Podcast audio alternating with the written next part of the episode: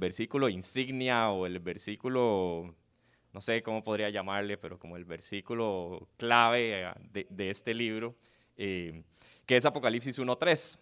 Y ya dentro de una semana ya todo lo vamos a decir en coro aquí, yo creo, pero dice así, dice, dichoso el que lee y dichosos los que escuchan las palabras de este mensaje profético y hacen caso de lo que aquí está escrito, porque el tiempo de su cumplimiento está cerca. Oramos. Padre, te damos gracias por esta mañana, Señor. Te damos gracias porque podemos estar aquí, Padre, porque podemos venir y escuchar tu palabra, Señor, y adorarte juntos en, medio de las tecnologías virtuales, los que estamos acá, Señor, todos juntos, unidos, escuchando tu palabra, Señor. Y te pedimos que, que tú hagas ese milagro, Señor, que solo tú puedes hacer de que esto llegue a lo más profundo de nuestros corazones y que además de ser dichosos por poder leer y escuchar esta palabra, Señor, también hagamos caso de lo que aquí está escrito, Padre. Esto te lo pedimos en el nombre de tu Hijo Jesús. Amén. Bueno, el día de hoy vamos a empezar con la primera de las siete cartas a las iglesias. Entonces, vamos a ir en los siguientes siete domingos, vamos a ir viendo una a una cada una de las cartas. Entonces, vamos a ir lento, vamos a hacer siete domingos de los próximos dos capítulos porque estas cartas tienen muchísimo que decirnos. Para quienes ya tienen rato con nosotros en Semilla, saben que duramos más de un año siempre cada vez que abramos un libro, así que yo creo que este no va a ser la excepción. Este, y vamos a ir viendo todos esos, todos esos detalles, ¿no? Y, recordemos de nuevo que el número 7 nos habla de totalidad. Y, un punto importante, y lo hablamos también el jueves, a quienes estuvieron en las preguntas y respuestas por ahí, el, ese 7 significando totalidad no necesariamente es como que alguien se lo inventó y alguien dijo que es que el 7 era el número que era como totalidad o, completo o este, este, este tipo de, de significado, sino que vemos desde la creación, en el capítulo 2 de Génesis, dice que Dios descansó el día séptimo porque todo estaba terminado.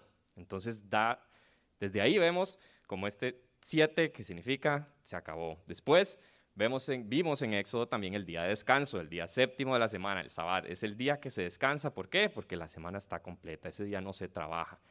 Y asimismo, todas las fiestas judías están en el mes, el día 1 del mes 7.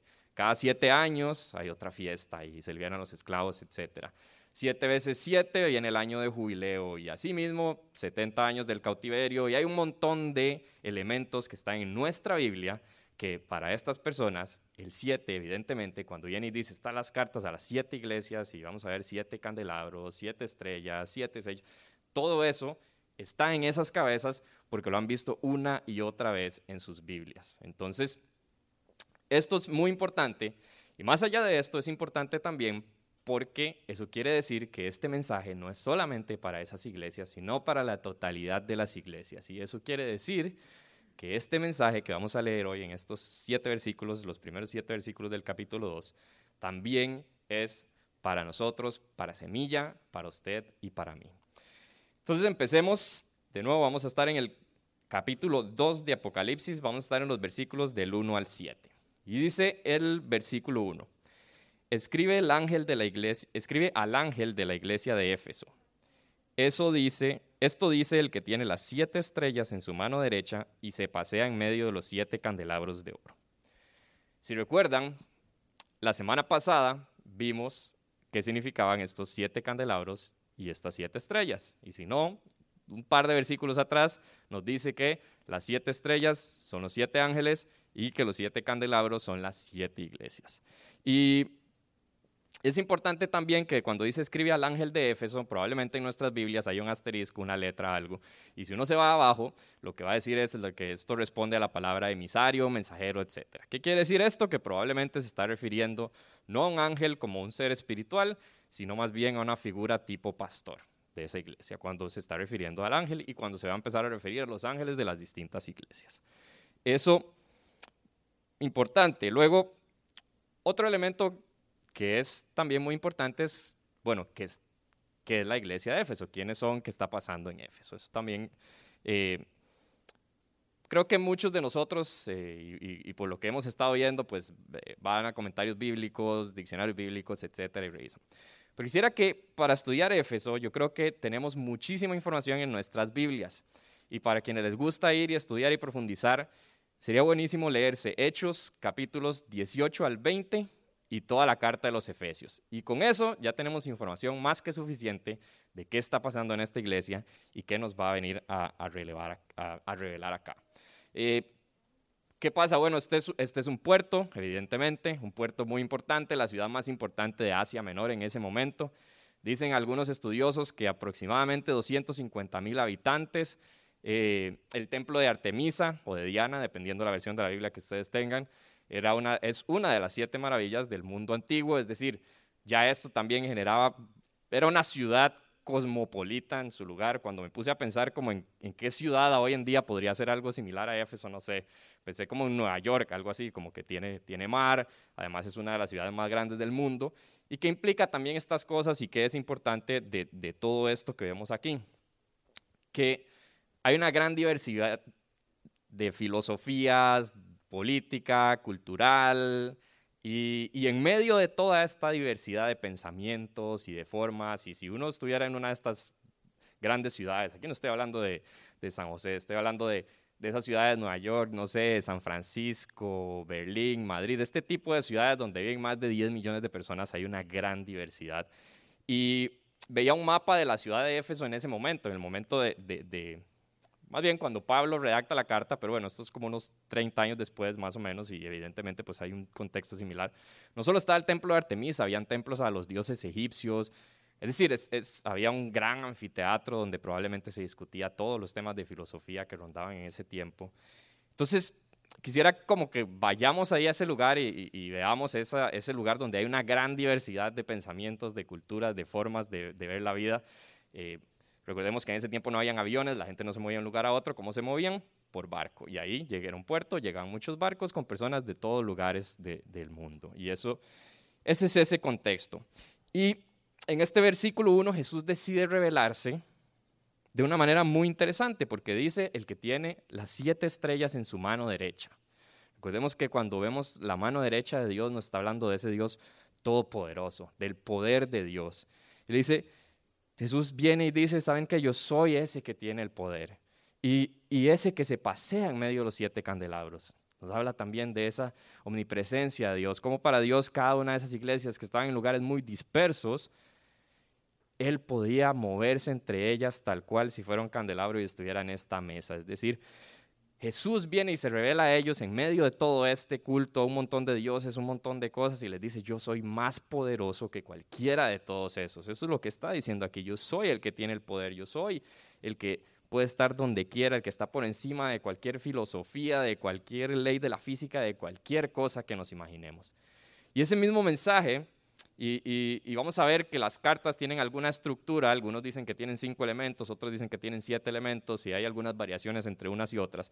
Pero lo primero que hace Jesús siempre es revelarse a ellos y la forma en la que decide es revelarse como ese Dios omnipresente, ese Dios que está por encima de todo, de cualquier otro Dios que se adorara en ese momento, de cualquier otra cosa.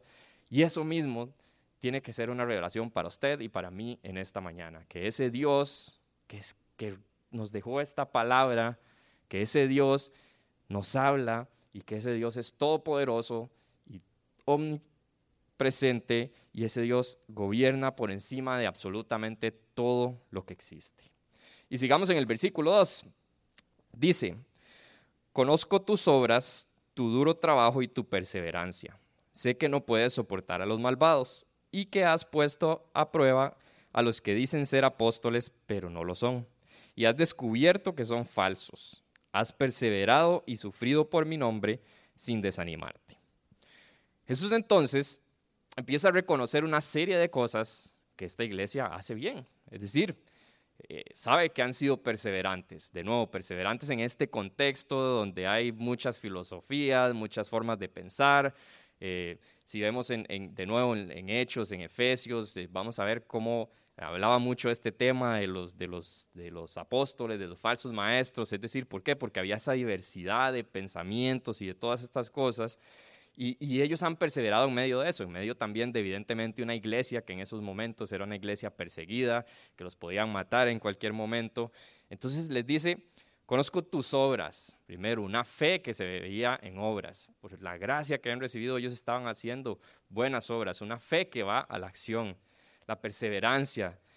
Luego, que no puedes soportar a los malvados. Que has puesto a prueba a, los que dicen ser apóstoles. Nuevamente, Pablo en, en Hechos les dice, van a venir lobos feroces en medio de ustedes. Les predice que va a venir gente que se va a querer aprovechar de ellos.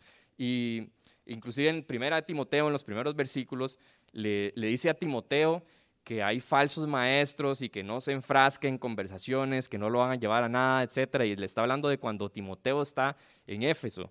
Y, y pareciera ser aquí que lo han hecho así, es decir, que han visto quienes dicen ser apóstoles, si realmente lo son, los han probado, es decir, pareciera que aquí hay una muy buena doctrina. Y hay una serie de cosas, si viene Jesús enumerando uno, dos, tres, cuatro, cinco cosas que son buenas y que está haciendo bien esta iglesia. Y Jesús lo reconoce.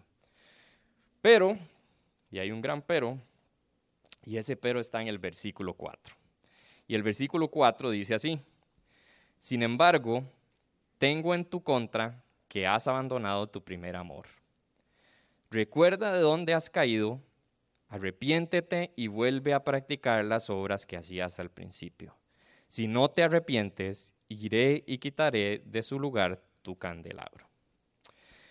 Para este versículo 4, la nueva traducción viviente dice, dice así, dice, pero tengo una queja en tu contra.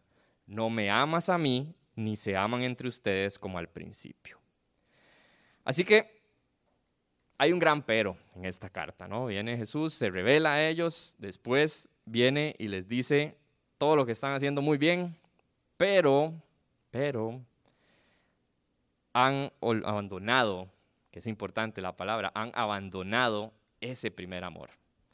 Y no solo, y ese primer amor, de nuevo, como lo plantea la nueva traducción viviente, es ese amor a Dios y al prójimo. Cuando a Jesús le preguntan cuál es el mandamiento más importante, amar a Dios con todo tu corazón, con toda tu mente, con toda tu alma, y amar al prójimo como a ti mismo.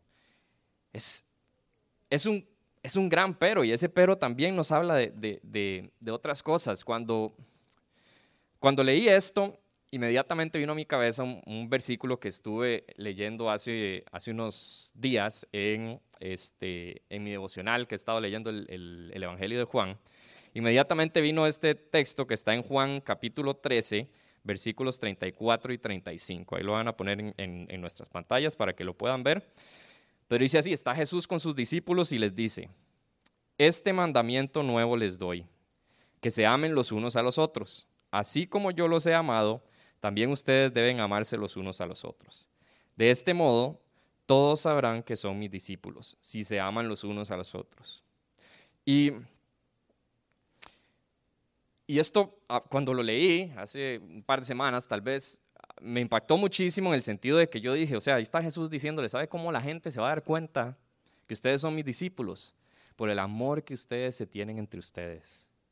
Eso, es lo que Jesús está ahí en ese círculo más íntimo diciéndole a sus discípulos. Y, y, cuando lo leía y después cuando empecé a estudiar para, para esta carta y vi este tema, y, me preguntaba, eh, ¿será la iglesia, y hablo de la iglesia como, como la iglesia global reconocida por el amor que existe entre las personas que comparten la fe.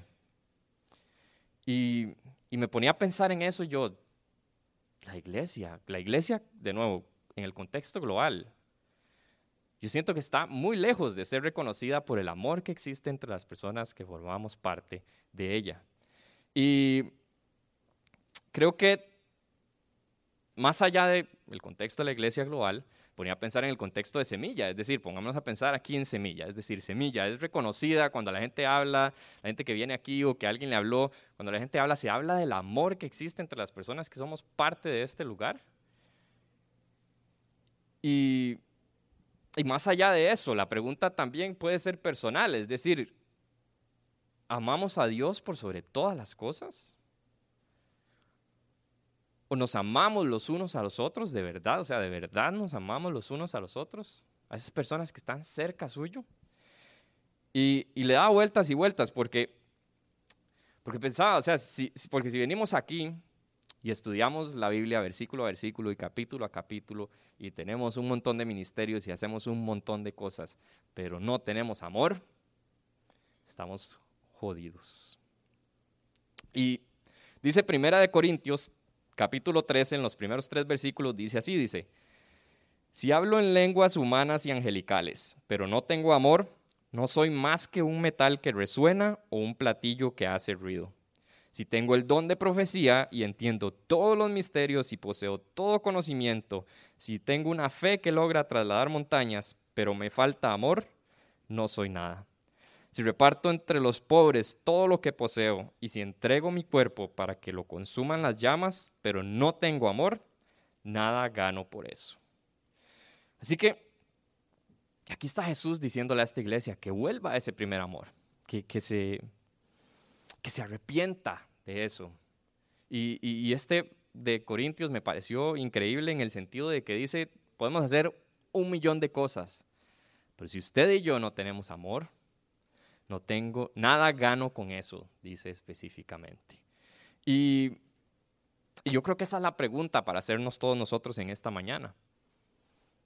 Es, ¿qué hemos dejado de amar? ¿Qué hemos dejado de amar cada uno de nosotros en nuestro contexto? Hemos, hemos dejado de amar a Dios, es decir, vivimos contextos difíciles, muchas personas están sufriendo, eh, uno podría no entender mucho de por qué esta pandemia, de por qué tantos meses, de por qué no tenemos ni la menor idea de cuándo se va a acabar. Las situaciones económicas pueden ser difíciles, hay muchas cosas que pueden hacer a la gente preguntarse, o preguntarle a Dios, ¿qué, qué está pasando? ¿Por qué? o dejar de amar a Dios por sobre todas las cosas. De nuevo, es que es por sobre todas las cosas. Es un lugar que nadie más en la vida de nosotros puede tener.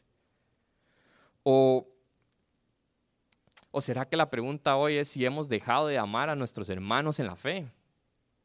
Como le decía Jesús a sus discípulos, ¿sabe cómo los van a reconocer? De nuevo, por el amor que se tienen entre ustedes. La pregunta es, ¿hemos dejado de amar a aquellos que comparten nuestra fe? ¿Hemos dejado de amar a aquellas personas que están cerca de nosotros? Nuestros padres, madres, hermanos, esas personas que están cerca, que deberían de sentir ese amor que tenemos nosotros. ¿O hemos dejado de amar a, a los que están perdidos, a los que viven sin fe, a los que no tienen esta esperanza y que viven desesperanzados en un mundo que es difícil? o, hemos dejado de amar a aquel que no tiene nada. Es decir, porque cuando hablamos de nuestro prójimo, estamos hablando de todo aquel, y dice que amemos a nuestro prójimo como a nosotros mismos. Ese es el mandato que nos dio Jesús y que lo hemos leído una y otra vez. Y que esta gente también lo conocía, pero que abandonaron su primer amor, que hacían muchísimas cosas, pero abandonaron su primer amor. ¿Y qué le está diciendo Jesús? Arrepiéntanse, arrepiéntanse de eso y vuelvan a hacer las obras que antes hacían. Y tenemos que recordar esto, tenemos que recordar siempre amar y amar a Dios, amar a nuestro prójimo. Y es algo muy importante y, a mí me pegó muchísimo en el sentido de que había visto este versículo unos días atrás, estaba dándole mucha vuelta cuando empecé a estudiar esto nuevamente, ese tema del amor y es un tema en lo personal para reflexionar muchísimo, pero creo que para todos nosotros es un tema para reflexionar mucho. Y, y sigue en el versículo 6, y en el versículo 6 dice, pero tienes a tu favor que aborrece las prácticas de los nicolaitas, las cuales yo también aborrezco. El que tenga oídos, que oiga lo que el Espíritu dice a las iglesias. Al que salga vencedor, le daré derecho a comer del árbol de la vida que está en el paraíso de Dios.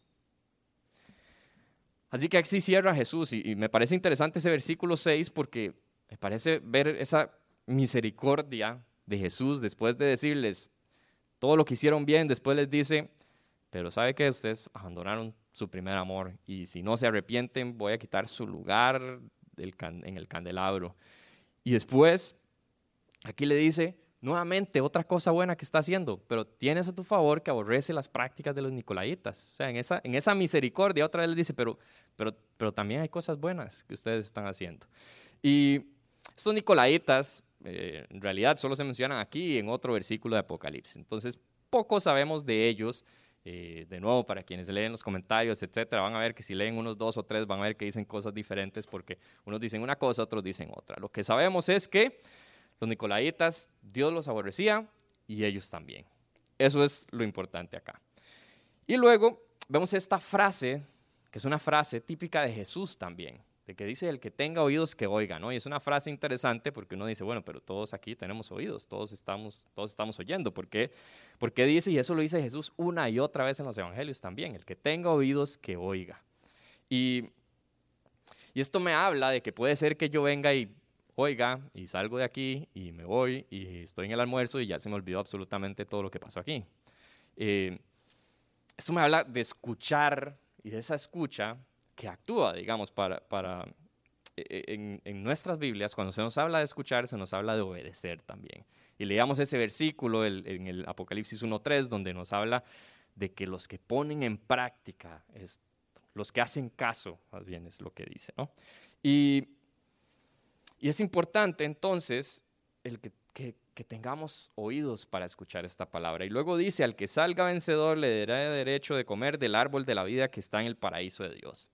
Si usted recuerda el recuento de Génesis, hay dos árboles en el centro del jardín del Edén. Está el árbol del conocimiento del bien y el mal y el árbol de la vida. Y para mí siempre era curioso como leer esto porque después el que se vuelve famoso es el del conocimiento del bien y el mal, ¿no? Es el que se nos habla de la serpiente, de la manzana, Eva, Adán, etc. Y el árbol de la vida como que queda ahí y nadie se acordó que había otro árbol ahí, había un árbol de la vida. Pero resulta que en el capítulo 3 si vemos, si está Dios hablándole, Dios llega y pone unos querubines resguardando el Edén para que el hombre no pueda entrar con espada de fuego. Y dice, literalmente, no sea que coman del árbol de la vida y que vivan para siempre. Y esto me habla, y esto es algo que pasa muchísimas veces en Apocalipsis, que se refiere a cosas que están en nuestras Biblias, que están en nuestro Antiguo Testamento probablemente. Y aquí está hablando de ese árbol de la vida del cual Dios ya no van a estar esos querubines, ya no va a estar esa espada de fuego, sino que ese camino al árbol de la vida, como dice Génesis, ese camino ya va a estar libre para que usted y yo pasemos y para que estemos en medio del paraíso de Dios. Y, y está haciendo referencia a esa imagen, a ese pecado que nos aisló del, del, del paraíso de Dios, de la presencia de Dios, pero que un día ya eso no va a estar ahí y el que salga vencedor va a poder entrar al paraíso de Dios y va a poder comer de ese árbol de la vida y estar presente para siempre con Dios. Eso nos habla de esa vida eterna con Jesús, de ese lugar maravilloso en donde en el plan inicial de Dios ahí estábamos, pero el pecado nos alejó de ese lugar y un día ya no va a haber más pecado y ya vamos a poder estar y disfrutar en la presencia de Dios por los siglos de los siglos. Y y eso tiene que ser un mensaje de esperanza, un mensaje de esperanza para usted y para mí en esta mañana, de que dice el, que salga vencedor. ¿Sabes que Todas estas cartas típicamente terminan con una promesa y le dice el que salga vencedor y esa imagen que nos está mostrando de comer del árbol de la vida, que nos está diciendo el que salga vencedor un día va a poder estar con Jesús por los siglos de los siglos. Y creo que es es interesante que, que, de nuevo, la palabra apocalipsis significa revelación y es quitar este velo, es decir, no tiene nada que ver con el significado que uno vería en un diccionario de que apocalipsis es como el evento, creo que José lo dijo un día de estos, el evento catastrófico del fin de los tiempos según la cultura judío-cristiana. Y eso no es apocalipsis en nuestras Biblias, en nuestras Biblias es revelación y nos está hablando de quitar el velo, de, de eso que no podemos ver, así como está diciendo el que tenga oídos que oiga. Y, Jesús viene y dice que los ciegos están viendo. Y está refiriendo en un sentido literal por los milagros que estaba haciendo, pero también en un sentido de que, de que quita ese velo y ya podemos ver algo que no estamos viendo. Y esa es la revelación que Jesús está haciendo a estas iglesias. Así que tenemos que escuchar atentamente lo que quiere decirnos. Tenemos que escuchar atentamente lo que Dios quiere revelarnos. Y hoy es un día para que nos acordemos de amar, para que usted y yo recordemos amar, para que usted y yo reflexionemos en qué hemos dejado de amar o a quién hemos dejado de amar o si tan siquiera he llegado a amar Que esa es otra pregunta más para atrás, si me quiero volver hasta ese punto a preguntarme eso.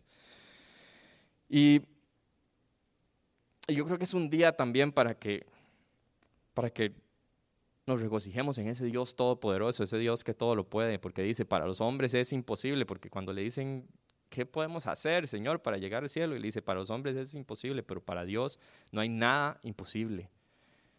Regocijemos en ese Jesús todopoderoso que tiene toda la gloria y toda la honra y todo el poder y que se reveló a esta iglesia y que se revela a nosotros, a nuestras vidas. Y regocijemos en esa esperanza también que tenemos de un día estar junto a Él, de un día poder comer de ese fruto de la vida. Ojo, la condición importante para poder salir vencedor es arrepentirse, es volver a ese primer amor. Le está diciendo arrepiéntete. Y decía Martín Lutero que la vida del cristiano es una vida de arrepentimiento.